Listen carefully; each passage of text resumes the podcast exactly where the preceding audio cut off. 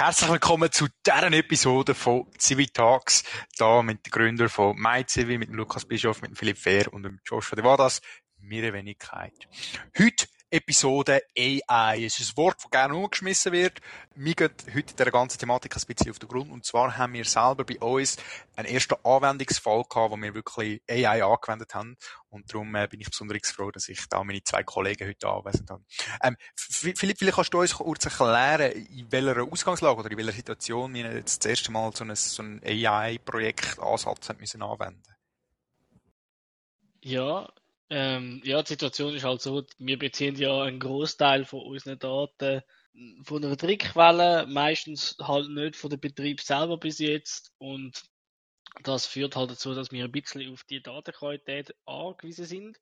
Und es hat sich leider im, am Ende vom letzten Jahr hat sich die Datenqualität verschlechtert, insofern, dass seit ja irgendwann so Ende nächstes Jahr die, die Kategorie, wo doch noch spannend ist, so ein bisschen die Kategorie, was man denn für einen Einsatz macht, also Naturschutz oder Kulturgüterhaltung, nicht mehr einfach ersichtbar ist, wenn man, wenn man die Einsätze eigentlich anschaut und dementsprechend wir die Informationen auch nicht mehr einfach können, äh, halt dann bei uns anzeigen. Ja, und äh, es ist halt, ja, ich meine, es ist, es ist mega spannend. Es ist ein bisschen schade, dass ich jetzt habe, um das nicht kann filtern. Darum ja, haben wir jetzt halt eine andere Lösung gesucht.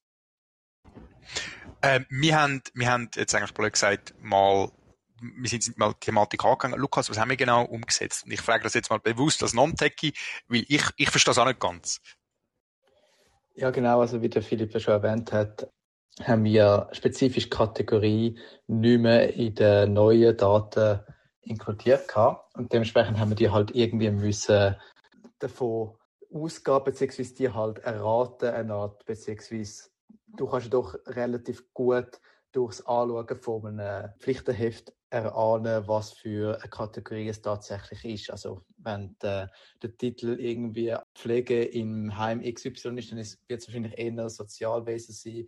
Weder wenn es einen Neophyten-Rupfer als Titel hat, dann wird es wahrscheinlich eher Naturschutz sein dadurch, dass es halt aber Text ist, ist das relativ schwer für einen Computer zum kategorisieren, weil wir können zwar schon auf Stichwort testen, zum Beispiel eben auf Pflege, und da würden wir einen Großteil von der von der äh, Sozial-, also beziehungsweise von der tatsächlichen Pflege finden, aber dann hättest du natürlich eben auch die Altpflege drin, weil dort hast du das Wörtchen Pflege auch drin, aber es ist natürlich nicht die gleiche Kategorie.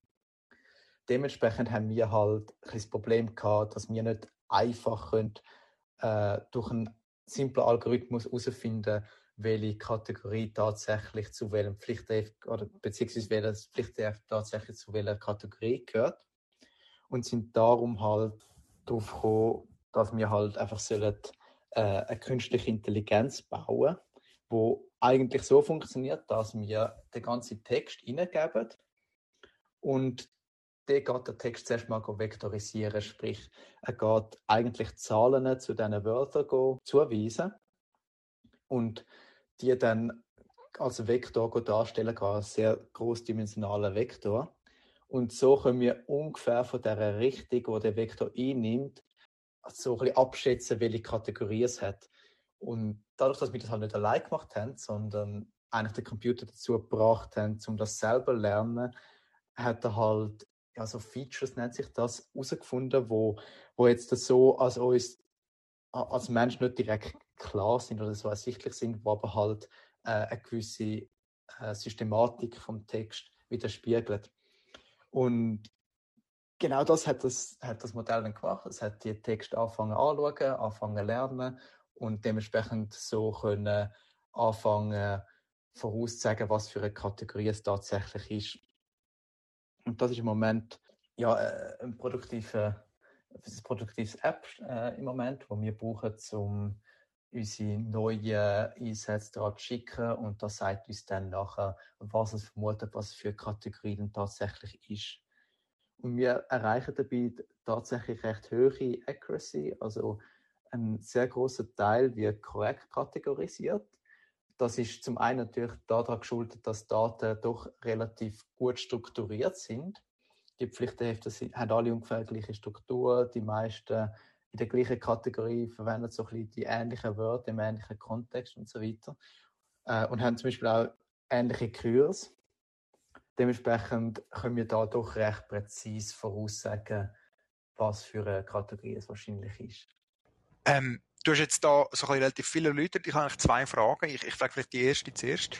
Ähm, wir haben ja das nicht alles, wir haben da nicht jede Linie Code selber geschrieben. Was haben wir da technologisch alles eingesetzt, um das an, richtig anzubekommen?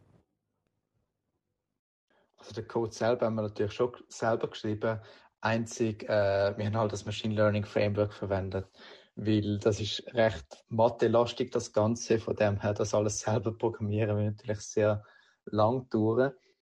Und es, es gibt diverse Frameworks da im Moment um, wo du damit kannst Machine Learning machen. Das bekannteste ist da sicherlich TensorFlow und das haben auch wir verwendet.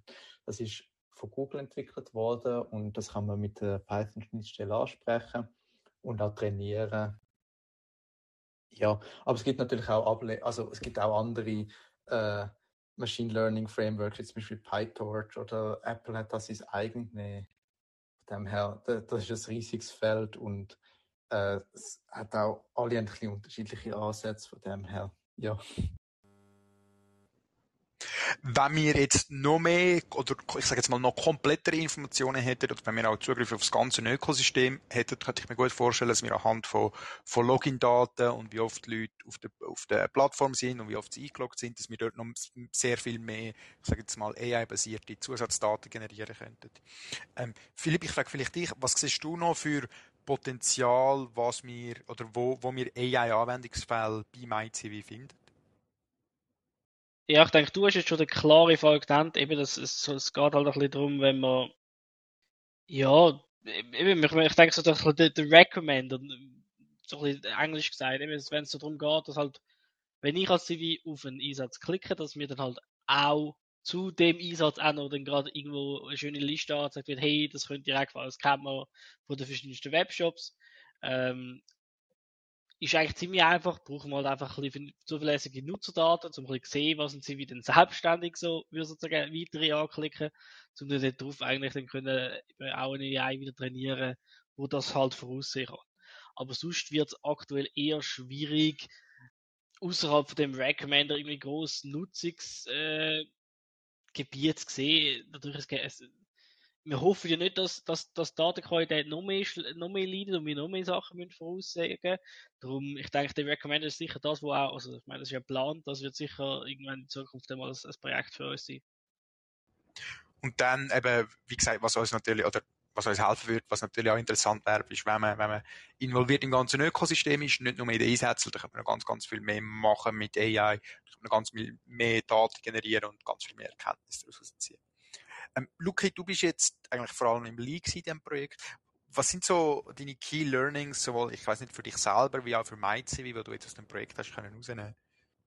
Ja, ich denke, wir haben, äh, wir haben den Vorteil gehabt, dass wir doch recht gut strukturierte Daten hatten. Wir haben eine sehr gute äh, Grundlage gehabt, um darauf Machine Learning zu betreiben. Das ist nicht immer gegeben. Von dem her ist sicherlich ein Key Learning halt, Daten sind schlichtweg einfach die Grundlage zu allem. Von dem her Machine Learning ohne Daten, ohne gute Datenform funktioniert nicht.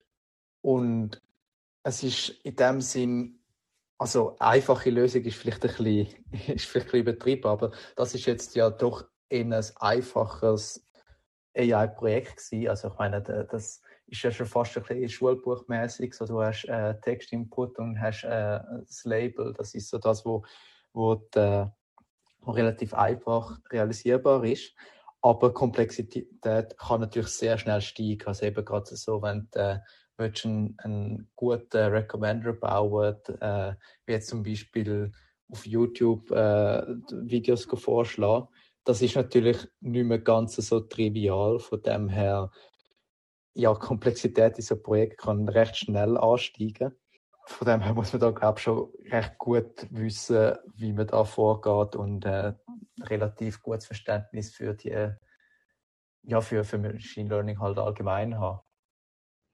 Das wäre äh, ein, ein kleiner Einblick äh, ins erste offizielle AI-Projekt vom ICV. Schön, sind ihr dabei gewesen und wir freuen uns, bei den nächsten CV Talks wieder dabei zu sein. Tschüss miteinander.